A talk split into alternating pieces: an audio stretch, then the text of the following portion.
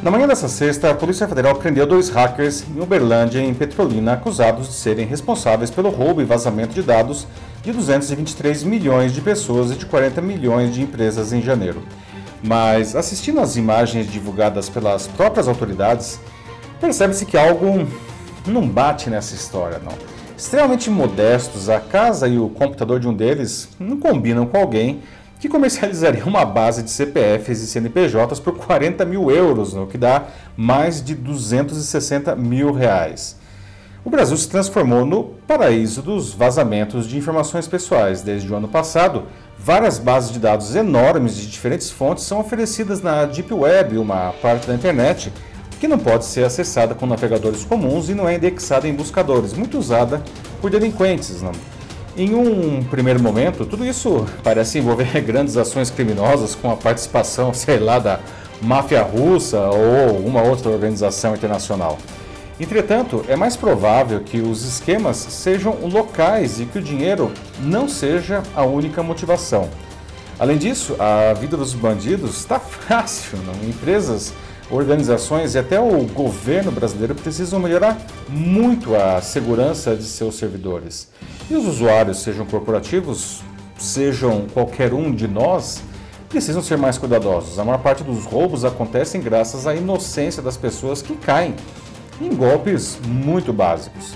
Eu sou Paulo Silvestre, consultor de mídia, cultura e transformação digital, e essa é mais uma pílula de cultura digital para começarmos bem a semana, disponível em vídeo e em podcast.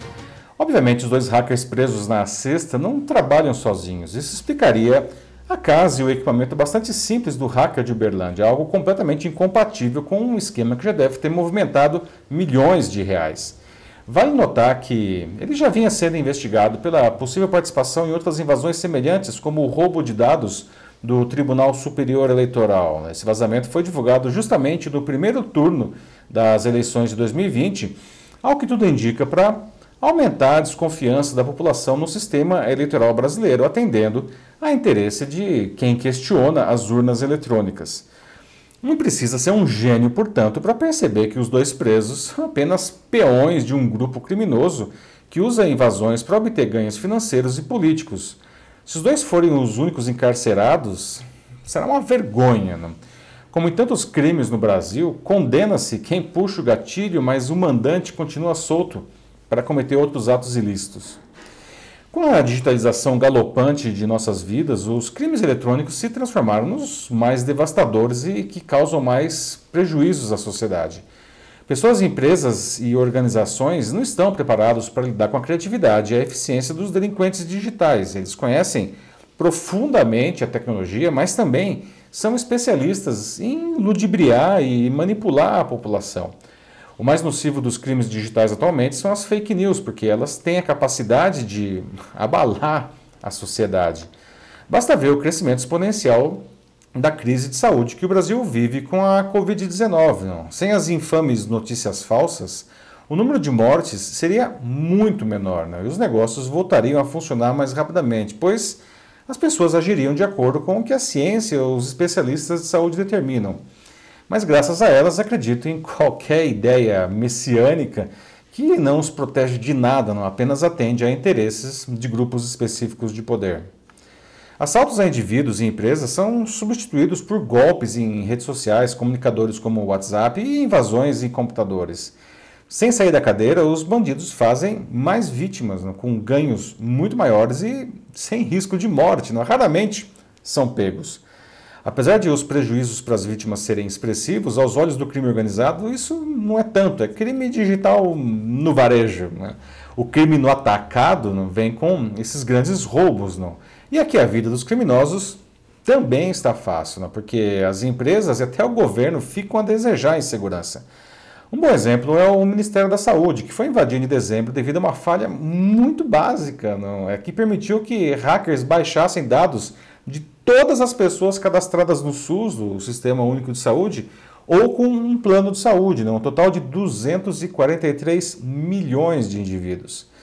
Depois disso, o site do Ministério já foi invadido diversas outras vezes, sendo até pichado não, com insultos para expor a sua vulnerabilidade.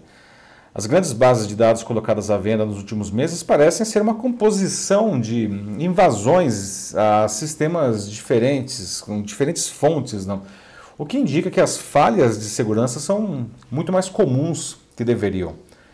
Os bancos são empresas com bons sistemas de segurança, eles investem milhões nisso, não? afinal, está na essência do seu negócio. Não? Ah, seja com, enfim, sistemas dificílimos de invadir, seja com as infames portas com detectores de metais nas agências. Mas outras empresas, mesmo algumas que manipulam grande quantidade de dados de seus clientes, incluindo aí informações sensíveis, não cuidam tão bem de seus sistemas. Né? Eu estou falando aqui de grandes empresas, né? porque quando a gente pensa em pequenas e médias, putz, aí a gente encontra um verdadeiro show de horror. Não? Em uma sociedade totalmente digital, Ninguém é pequeno demais para nos preocupar fortemente com a segurança da informação em seus servidores, seja de clientes, não seja do próprio negócio. E ninguém é grande demais para não correr o risco de ser colocado para fora do mercado no caso de um grande roubo de dados. Há um outro aspecto a ser considerado, muito mais cultural que tecnológico, não? A falta de respeito com a informação dos outros. Dados pessoais são, indubitavelmente, o recurso mais valioso do mundo hoje. Não? Isso foi detalhado na icônica reportagem de capa da revista The Economist, de 6 de maio de 2017. O Brasil tem uma boa legislação nessa área, a LGPD, a Lei Geral de Proteção de Dados Pessoais, que foi sancionada ainda no governo Temer, não, em agosto de 2018. As empresas tiveram dois anos para se adaptar à legislação e ainda as, as multas nem estão sendo cobradas de quem infringir as suas determinações. Não? Entre elas, aliás, está o fato de que as companhias são responsáveis pelos dados de seus consumidores sob sua guarda, não importando se elas foram invadidas. Além disso, as empresas devem dizer exatamente que dados serão coletados, o que farão com eles e com quem os compartilharão. O cliente deve autorizar explicitamente tudo isso. Mas essa prática está longe de acontecer. Né? Somos rastreados o tempo todo sem saber que informações nossas estão sendo coletadas e o que será feito delas. E isso acontece nas redes sociais, em nossos, enfim, smartphones, até em eletrodomésticos, não? como aspiradores de pó robôs que mapeiam a nossa casa e enviam essa informação a seus fabricantes. Mas a gente também é rastreado em farmácias que associam as nossas compras de medicamentos ao nosso CPF, em lojas que, enfim, nos identificam com suas redes e até em câmeras de rua no, que contam a governos onde é que a gente está com reconhecimento facial. A gente não atualizou nada disso e a gente não tem a mínima noção do que está acontecendo com os nossos dados. Diante da ação de criminosos mais perigosos, de empresas que não fazem os investimentos necessários em segurança da informação e de uma sociedade que desrespeita sistematicamente o direito aos dados dos cidadãos, estamos cada vez mais à mercê de um mundo tecnocrático que facilita o crime organizado e viabiliza um Estado policialesco.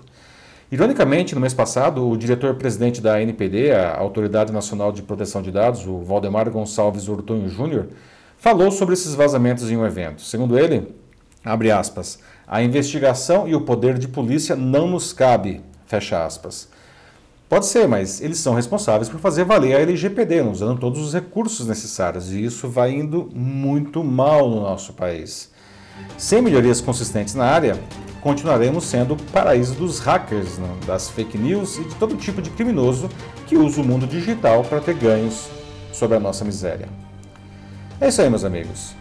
E aí, você sabe como vai a proteção de dados em sua empresa? Tem uma política para um uso consciente e legal das informações de seus clientes? Se precisar de ajuda nisso, basta mandar uma mensagem aqui para mim que vai ser um prazer ajudar nesse processo. Eu sou Paulo Silvestre, consultor de mídia, cultura e transformação digital. Um fraternal abraço. Tchau.